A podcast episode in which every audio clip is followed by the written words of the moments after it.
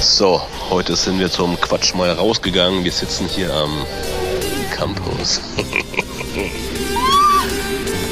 Und wenn euch sowas gefällt, dann schließt ein Abo ab und drückt alle Knöpfe.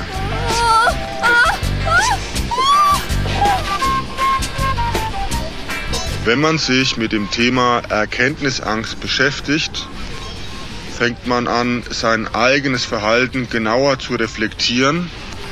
Man kann die Barrieren, die einem im Weg stehen, besser überwinden und lösungsorientiert auf sein Ziel zusteuern. Also hör dir an, was wir zu sagen haben und profitier davon. Okay, damit ihr jetzt wisst, worum es überhaupt genau geht, haue ich mal ein Beispiel raus, wie wir diese Erkenntnisangst definieren. Also, eine Person hat sich auf ein Thema festgeschossen und ist der felsenfesten Überzeugung, dass er mit all dem, was er denkt und wie er handelt, richtig denkt und richtig handelt.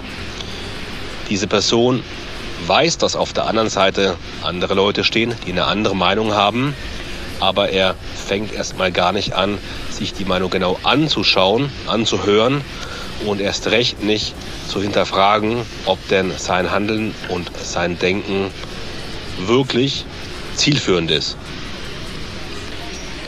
Im schlimmen Fall wirst du als arrogantes Arschloch wahrgenommen oder bist sogar ein arrogantes Arschloch dann geworden. Und im allerschlimmsten Fall kommst du halt deinem Ziel überhaupt nicht näher und kommst auf keinen grünen Zweig in deinem Leben. Jetzt gehen wir mal ein bisschen ins Detail und gucken uns ganz konkrete Mechanismen an, die dir im Alltag im Wege stehen, eine neue Erkenntnis anzunehmen. Und der Klassiker, das Erste, was einem da natürlich einfällt, ist, dass man Angst hat, dass der Stolz verletzt wird, der eigene, weil sich vielleicht herausstellt, dass man Unrecht hatte.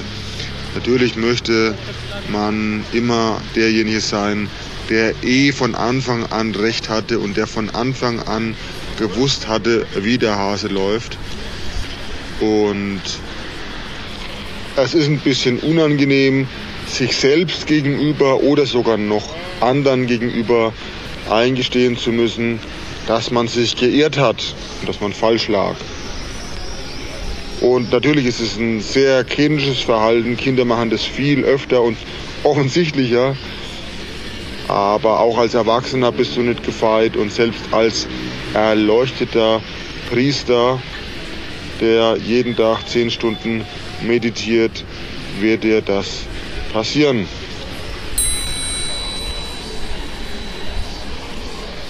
Der nächste Punkt, der mir einfällt, ist, dass du Angst hast, rauszubekommen, dass all die Investitionen, die du geleistet hast, für deine Sackgasse, in der du dich jetzt befindest, für die Katze waren. Es kann sein, dass du dich in ein Thema richtig reingearbeitet hast und recherchiert hast und aktiv warst, Aktivist in irgendeine Richtung oder sowas gewesen bist und bums fällt das ganze Kartenhaus zusammen, wenn du eben die Erkenntnis annimmst, dass das, wofür du gekämpft hast oder vor welchen Karren du dich hast spannen lassen, eigentlich völliger Nonsens war.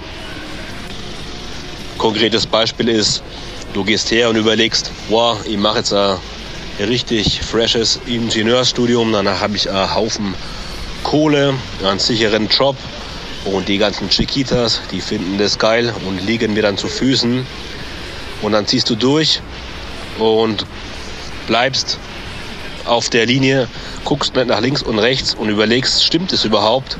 Oder bin ich am Ende dann quasi der Karohemd und Samenstau, ich studiere Maschinenbau, Typ.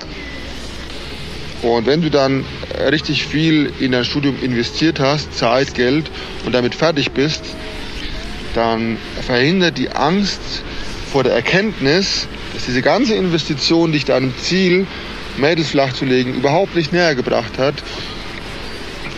Diese Angst verhindert, dass du checkst, ah Mist, ich müsste auch an meinen sozialen Kompetenzen arbeiten und kann dafür sorgen, dass du dich hinstellst und sagst, ah, so ein Quatsch, das brauche ich nicht. Äh, ich habe ja schließlich Maschinenbau studiert. Ich bin ein kompetenter Mensch. Das kann dann tatsächlich so weit gehen, dass du dich hinstellst und sagst, ach was, ich brauche doch nicht an meinen sozialen Fertigkeiten zu arbeiten. Ich bin ein kompetenter Mann. Ich habe sowas nicht notwendig. Als nächstes schauen wir uns den Identitätsverlust an, beziehungsweise die Angst davor. Es kann so sein, dass du glaubst, beziehungsweise du glaubst es nicht, es wird dann auch so sein, dass du dieses Konstrukt, das du gebildet hast, das dich ausmacht, so wie es ist, in die Tonne treten kannst. Ich selbst war früher zum Beispiel recht lang sehr weltverbesserisch unterwegs und habe mich mit der Person identifiziert, die die Welt rettet oder es zumindest versucht. Und ich wollte auch so wahrgenommen werden.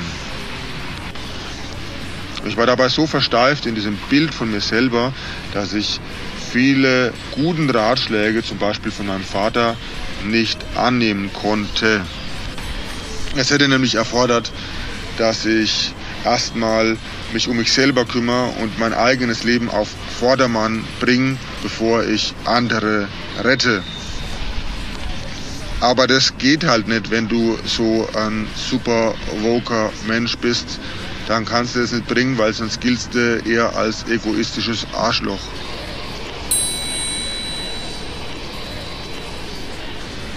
Ein richtig fieses Ding, was dafür sorgt, dass dir Erkenntnisse vorenthalten werden, ist die Angst vor Verantwortung. Damit ist gemeint, dass du Angst davor hast, selber was in die Hand zu nehmen, selber was zu tun, aus deiner Komfortzone rauszugehen, aber auch gleichzeitig die Angst davor, dass du dir eingestehen musst, dass du die Verantwortung für ein gewisses Unheil trägst oder für ein gewisses Ausbleiben an Erfolg und nicht andere, wie du dir vorher eingeredet hast, was auch sehr bequem war. Ein recht gutes Beispiel und eins, das auch relativ häufig vorkommt, ist gerade aus unserem Geschäft, wenn der ein oder andere von sich behauptet, das klappt nicht mit den Frauen, überhaupt nicht. Und zwar liegt es daran, dass die Person von sich behauptet, nicht attraktiv genug zu sein. Damit wälzt der Bursche die komplette Verantwortung von sich ab und sagt, naja, wenn dem so ist, dann ist halt so, da brauche ich auch nichts weiter unternehmen. Das ist natürlich falsch. Und wenn dann doch die Erkenntnis kommt, dann ist natürlich erstmal Heulen und Zähneklappern angesagt, weil dann geht es ans Eingemachte. Dann muss derjenige aktiv werden und wirklich Verantwortung übernehmen, damit eben was passiert und kann sich nicht mehr zurücklehnen und sagen, hey, hätte ja sowieso nicht geklappt. Genau. Ist also kein bequemer Weg, sondern eher ein unbequemer, gebe ich ganz ehrlich zu, aber einer, der zum Erfolg führen wird. Der letzte Punkt, der uns eingefallen ist zu der ganzen Thematik, ist der Widerspruch zu den eigenen Bedürfnissen in Bezug auf diese Erkenntnisangst. Da geht es eigentlich um unsere grandiose Fähigkeit, unser Verhalten so zurecht zu rationalisieren, dass es uns passt. Also jeder glaubt das, was ihm am besten gefällt, so kann man es vielleicht abkürzen. Also zum Beispiel der Mensch, der gern raucht, der tut sich schwer, diese Erkenntnis anzunehmen, dass Rauchen ungesund ist und wird sehr viele rationale Erklärungen dafür finden, wieso das überhaupt kein Problem ist. Oder jeder Mensch hat das Bedürfnis nach Sicherheit, das Bedürfnis danach nicht abgelehnt zu werden von der Gemeinschaft, sondern akzeptiert zu werden. Und das kann dazu führen, dass du zum Beispiel eine Frau, die eigentlich ein nices Schnitzel ist, gar nicht erst anbaggerst, damit du ja keinen Korb kriegst und alles harmonisch und friedlich bleibt und dann rationalisierst du dir das so zurecht, dass du dir selber in die eigene Tasche lügst und dir sagst, ja, so heiß war die gar nicht. Also, dann fassen wir mal zusammen, was jetzt alles auf dem Tisch liegt. Wir haben einmal den falschen Stolz, der verletzt wird, dass du vielleicht Unrecht gehabt haben könntest. Dann haben wir die Angst davor, dass deine Investitionen, die du getätigt hast für ein bestimmtes Ziel, eigentlich für einen Arsch waren. Wir haben die Angst vor dem Identitätsverlust und der Widerspruch zu den eigenen Bedürfnissen und die Angst vor der Verantwortung. Also wenn dir noch was einfällt, dann gib uns Feedback. Wir finden das Thema selber spannend und beobachte dich im Alltag ein bisschen selbst, in welche Fallen du da trittst. Das kann sehr erkenntnisreich und zielführend sein. Und wenn du jemand bist, der wirklich auf seiner Erkenntnisangst beharrt, sei so gut und lass uns ein bisschen Hate da.